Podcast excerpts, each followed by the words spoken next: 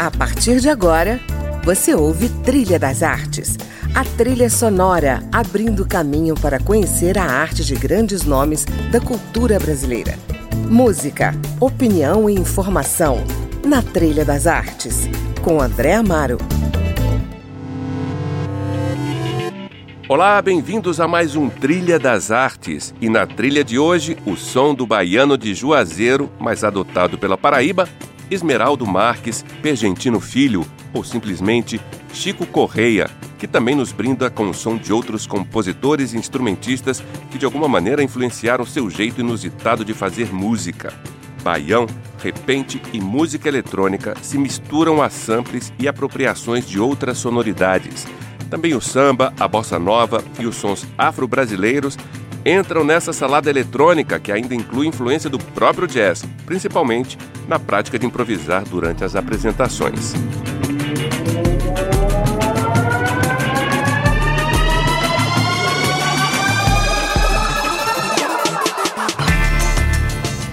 Como é que eu devo te chamar durante a entrevista? Esmeraldo ou Chico Correia? é, para mim tanto faz. O que chamar eu, eu respondo, né? E como é que o Esmeraldo se transformou no Chico Correia? É, foi um, o Chico Correia é uma longa história. Vinha de uma, de uma piada de faculdade de música que diziam que eu lembrava um pouco de Chico Coreia. Isso faz muito tempo. E quando eu comecei a, a, a fazer minhas primeiras mixagens e, e, eu não sabia que nome usar, me veio esse nome e, e eu assumi esse codinome que era na época ninguém sabia que eu, que eu fazia as músicas. Eu criava remix baseado na cultura popular, no coco, de roda, e colocava isso na internet, né? Agora tô falando isso, isso era 2001, e era um codinome que eu não queria que ninguém soubesse que eu quem fazia. Então, aí com o tempo isso foi se desenvolvendo e eu fui mantendo o trocadilho. Quando, quando eu fiz a banda, Aí eu aproveitei o, o do, do, que o Ticoria tinha, o Ticoria Electric Band, o Ticoria Acoustic Band, era um projeto do, do Ticoria. E aí eu fiz Ticoria e Electronic Band. E aí tem toda uma história que veio se desenvolvendo a partir dessa época, né? E como é que o coco, como expressão musical, Chico, entrou na sua história? É, eu tava... Meu, meu universo era banda de rock, cheguei a trabalhar numa banda, num grupo chamado Tribo Etnos, que era um grupo multicultural e a gente misturava tudo, violoncelo com sampler, com enfim. Mas o contato com a cultura popular foi, acho que foi uma coisa que me, que me atraiu. Mas eu, comecei a ter acesso com a cultura popular quando eu vim morar em João Pessoa, na Paraíba. E eu trabalhei muito tempo numa, numa pesquisa de sociologia que buscava é, fazer um levantamento baseado no Mário de Andrade, na missão de pesquisas folclóricas, nos seus traços, e a Paraíba, Rio Grande do Norte, enfim tinha muito registro de, de coco de roda e outros folguedos também, né? Mas eu gostei muito do, do, do, coco de roda, da embolada, principalmente pela coisa da percussão, que é, é, é muito, muito forte, e a, a, a voz, era uma coisa, voz e percussão. E isso começou a me dar ideias, e ó, posso pegar isso, fazer uma versão, eu posso colocar outros elementos. E foi, acho que foi o, o que deu mote para esse, pensar, essa, esse, esse modo de fazer chamado Chico Correia, né? Eu diria que foi isso. Claro que depois isso tomou outros rumos e, mas foi o ponto de partida, assim. Eu eu gosto muito da dessa música mais crua, assim, que não tem que não tem banda, essa coisa de, de cultura popular. Eu sempre fui apaixonado por isso.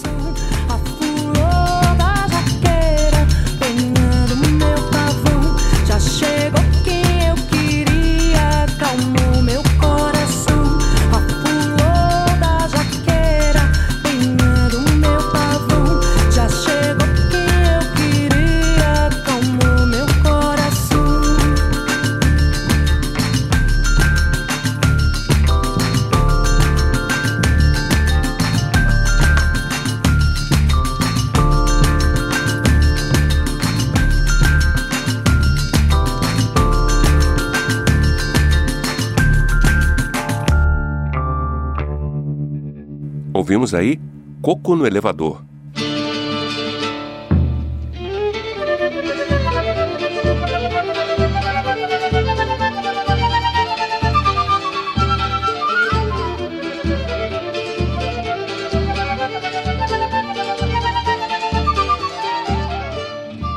Chico, em que momento a música eletrônica invadiu o território da cultura popular? Então, é, eu vinha de um, de um, grupo que trabalhava com, com hip hop, a meados de 96, a, fiquei até 2002 nesse grupo e eu tinha contatos com contato com DJs, né?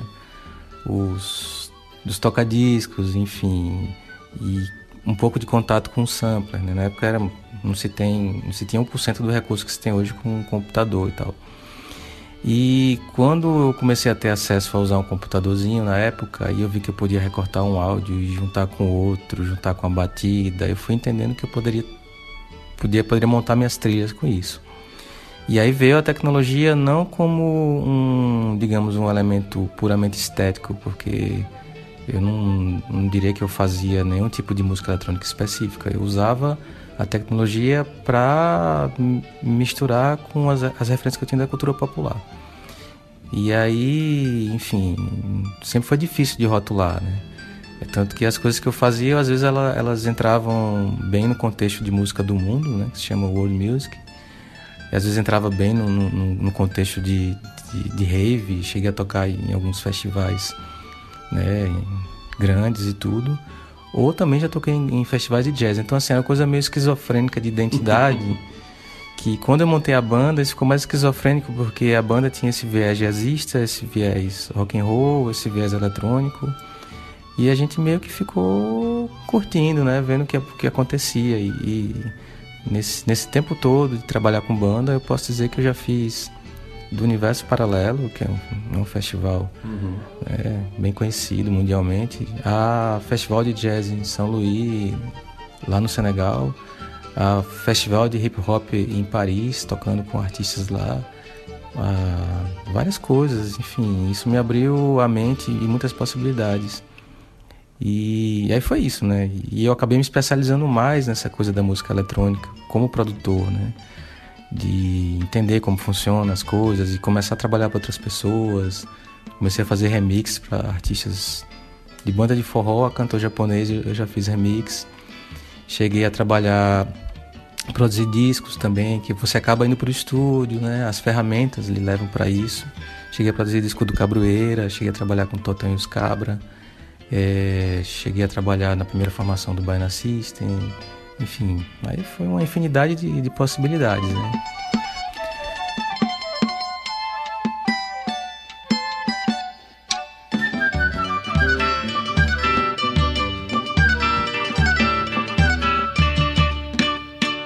Chico, na sua lista musical aqui tem o Quinteto Armorial que a gente ouve ao fundo. Qual é a influência desse grupo no teu som ou na tua história? Então, eu nunca tinha ouvido falar do Quinteto Armorial. É, a primeira vez que eu ouvi, eu tive um choque. É, eu já morava em João Pessoa e falei, nossa, que coisa bonita.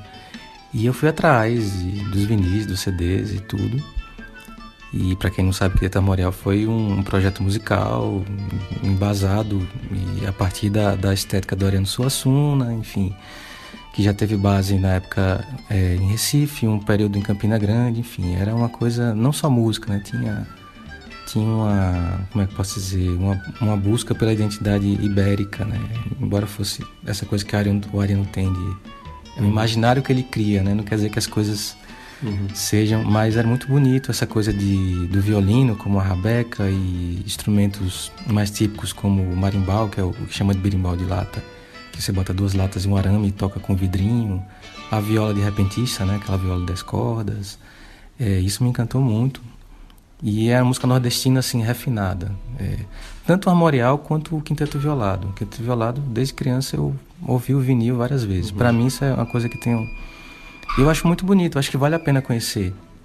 É, é, um grupo que acabou cedo, mas o repertório do Quinteto Armorial ele foi revisitado na época do, do Alda Comparecida, né? Na série da Globo, um grupo do Conservatório de Pernambuco, aquelas músicas todas são do Quinteto Armorial, né? Tocadas por uma galera mais, mais, né, mais recente.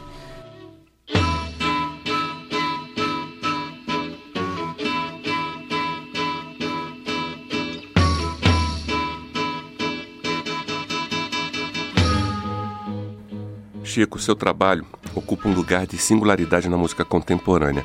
Como é que é o seu processo criativo? Eu, eu não sei dizer como eu trabalho, assim, eu não tenho um processo, eu não sou uma pessoa metódica, eu vou muito por, por impulso, né? Eu, a maneira como, como, como eu diria que eu trabalho mais, assim, é, como eu posso dizer, estímulo. Às vezes eu escuto um, um fragmento de som, eu falo, isso aqui pode juntar com outra coisa. E vem essa coisa do computador também, vem uhum. essa coisa da cultura popular que também são colagens.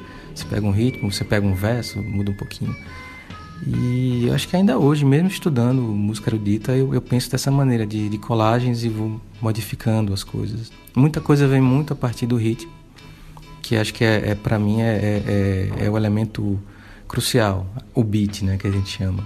Se eu faço uma programação que ela, ela, ela me traz outras referências, eu consigo construir todo, todo o resto a partir dela, seria o alicerce é, até melodias, harmonias, que eu não uso tanto harmonia, mas isso vem muito a partir às vezes do ritmo. E esse ritmo ele pode ser uma programação que eu fiz numa bateria eletrônica, ou pode ser um som que eu ouvi, fui lá, gravei, botei no computador, alterei um pouquinho tal, e vou vendo outras coisas que combinam.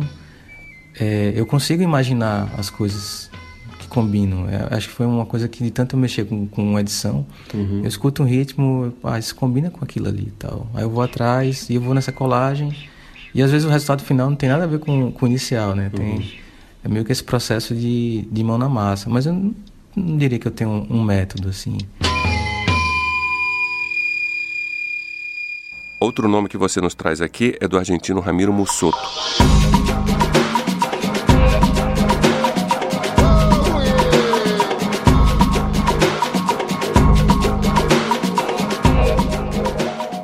Que medida ele foi ou é uma inspiração para o seu trabalho? É, o Ramiro foi um, um argentino que se mudou para o Brasil, encantado pela, pela música brasileira, foi morar na Bahia. Era um cara que pesquisou muito o berimbau e ele, ele ficou muito conhecido por isso. Foi um cara que trabalhava berimbau, afinava berimbau, fazia orquestra. Foi um cara que trabalhou com muitos artistas importantes da, da música popular brasileira. É o cara que, que talvez as pessoas não conheçam, mas é o cara que que fazia umas coisas para no disco do Chico César, trabalhou na turnê quando o Skank fez a turnê na Europa, nos Estados Unidos, eles queriam que tivesse um percussionista para ter uma identidade brasileira. Ele era o cara. Quando quando o Lenine fez o ICT na França, aquela temporada, ele, um percussionista e, um, e a baixista cubana era o Ramiro. E depois de trabalhar com tantos artistas, o Ramiro começou a ter uma carreira solo, que ele trabalhava com essa coisa da música eletrônica e a percussão, a percussão baiana, a percussão argentina. Ele era um cara que ele era muito respeitado assim no mundo inteiro. E juntando essa pesquisa do birimbau, então ele tem um disco que eu gosto muito que é o Civilização e Barbárie, que acho que foi o último disco dele, né? Infelizmente ele já faleceu há alguns anos. E eu tive a oportunidade de conhecê-lo, toquei com ele e, e, e ele tinha a orquestra Sudaca, Sudaca por conta de um termo pejorativo com latino-americano, ele usava isso como uma, uma, forma de afirmação. A banda dele tinha gente do Brasil, de Cuba, da Bahia, da Argentina, do Uruguai, era uma salada. E eu, num momento, come... tive contato com esse pessoal, é tanto que o pessoal da Sudaca todo hoje eu sou muito amigo e tal. E foi uma influência como, como artista, essa coisa, principalmente essa coisa, essa coisa da estética de, de, de pegar essa coisa da percussão como, como grande elemento o assunto e essa coisa da eletrônica, da programação. Ele também já produziu muito disco, discos pop, como da Daniela Mercury. Enfim, é um cara que para mim é referência não só como artista, mas como amigo. Né?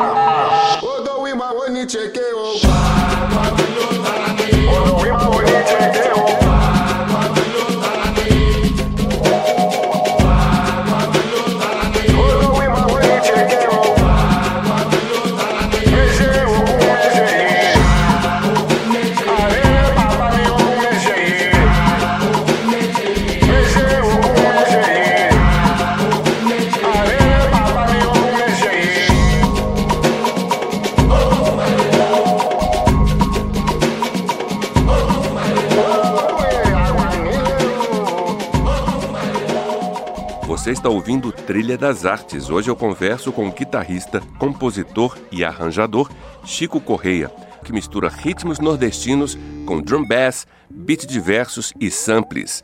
Chico, atualmente você está concluindo uma faculdade na área de composição. Onde é que vai a sua pesquisa?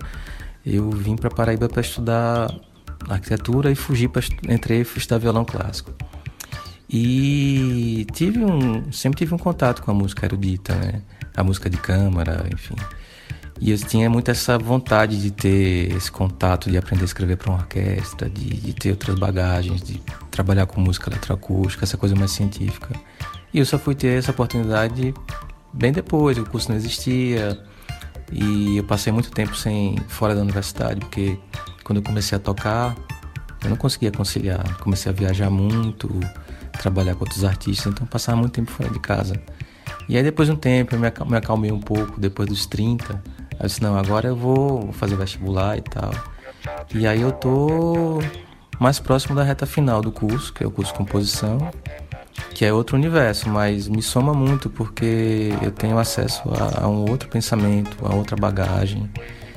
E aí aumenta essa coisa da minha esquizofrenia estética, né? Porque eu começo falando de. Posso falar de Dona Teca do Coco lá de de Cabedelo e terminar falando de John Cage, a Kraftwerk, que eu falei agora do Quinto Armorial, do Ramiro.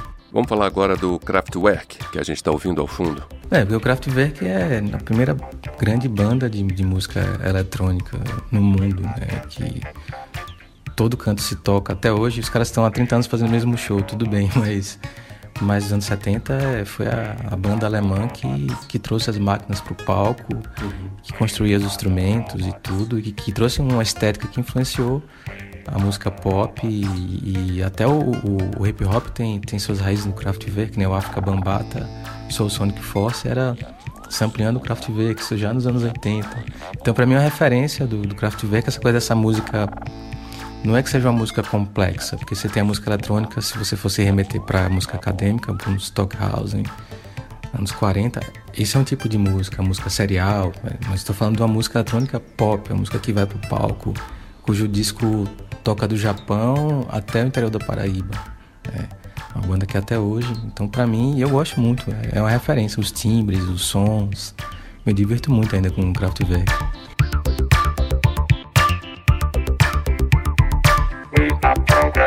Do.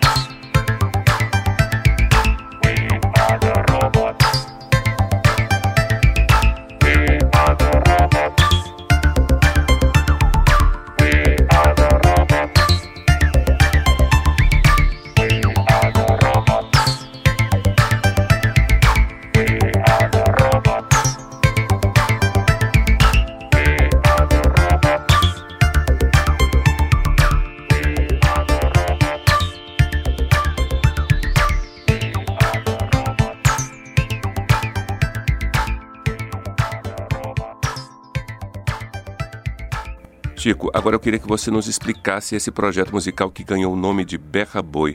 Do que se trata exatamente? É, o Berra Boi é um projeto recente, ele vai fazer um ano agora. Na verdade, é um projeto que surgiu a partir de um, de um disco, de um EP que eu fiz, chamado Berra Boi. É, Berra Boi porque é, era um disco que eu fiz inspirado, aí vem essa coisa do Ramiro, né, a influência do birimbau.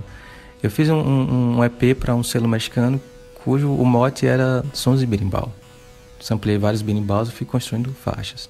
Eu chamei de Berra Boi porque Berra Boi é um dos nomes que se dá ao berimbau mais grave. É... E aí na hora de lançar isso, aqui em João Pessoa, eu fiquei pensando, ah, não quero só discotecar, eu acho meio burro eu compor, eu toco e eu vou chegar e vou ficar dando, dando play nas músicas. Não faz muito sentido. Aí eu disse, não, eu vou fazer um live, que é quando a gente faz a apresentação, você improvisa, pega as batidas, algumas coisas e vai reconstruindo na hora. Aí eu chamei o Cassiano que toca percussão comigo e gravou no disco. E aí depois eu disse, vamos chamar o Lucas que toca sanfona, vamos ver o que acontece. A gente fez a apresentação e deu super certo e a gente se divertiu muito, o pessoal gostou. E a gente desde então está investindo nesse projeto e, e, ele já começou a ter outros desdobramentos. Em suma, é um, é um trio que ele, ele ah, no caso o Chico Correia fica muito no Nordeste. O Berra Boi ele vai, ele bebe da África, ele bebe da América Latina, da cúmbia, da música do Congo, do, do Bangra, que é a música indiana. Então ele, ele abre para o world music, mas ao mesmo tempo world music que ela se inspira muito nessa coisa do gueto, né? Da música eletrônica do gueto. Então, da, da Funaná, no, no Cabo Verde, é, vários lugares que usam a tecnologia para fazer sua música. Do batidão aqui, que a gente chama agora, né? O pancadão aqui, a cumba eletrônica. E a gente desenvolveu isso e os desdobramentos foram projetos em parceria com a Alessandra Leão, com a Flávia Ferro, com o Silvério Pessoa, enfim. E aí já virou um trio que ele é meio coringa, assim. Todo mundo toca várias coisas, uhum. tem um lance da batida ali, mas ele é mais experimental, né?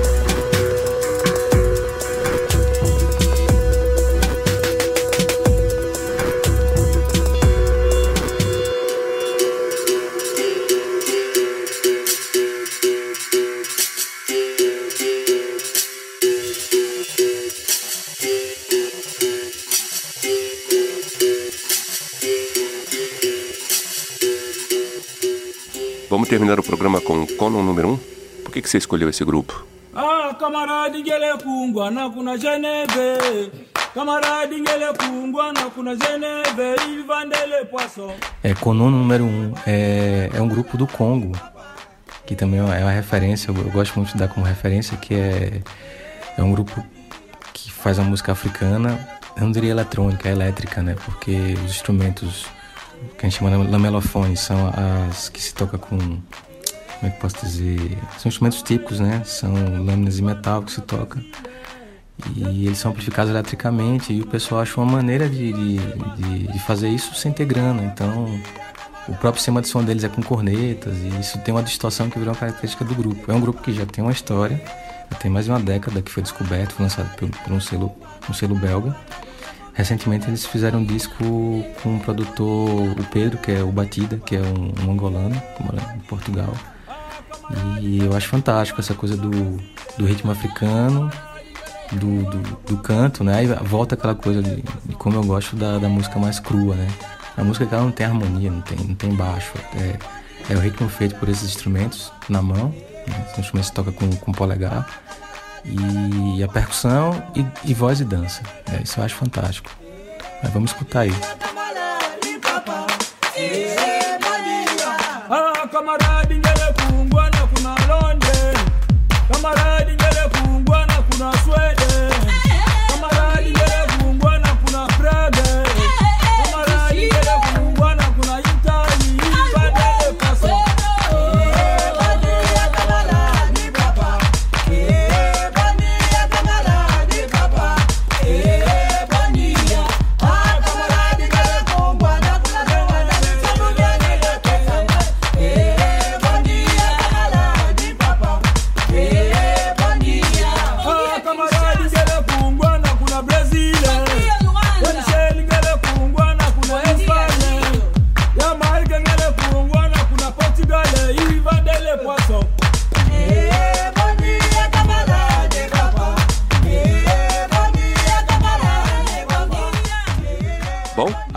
termina mais um Trilha das Artes.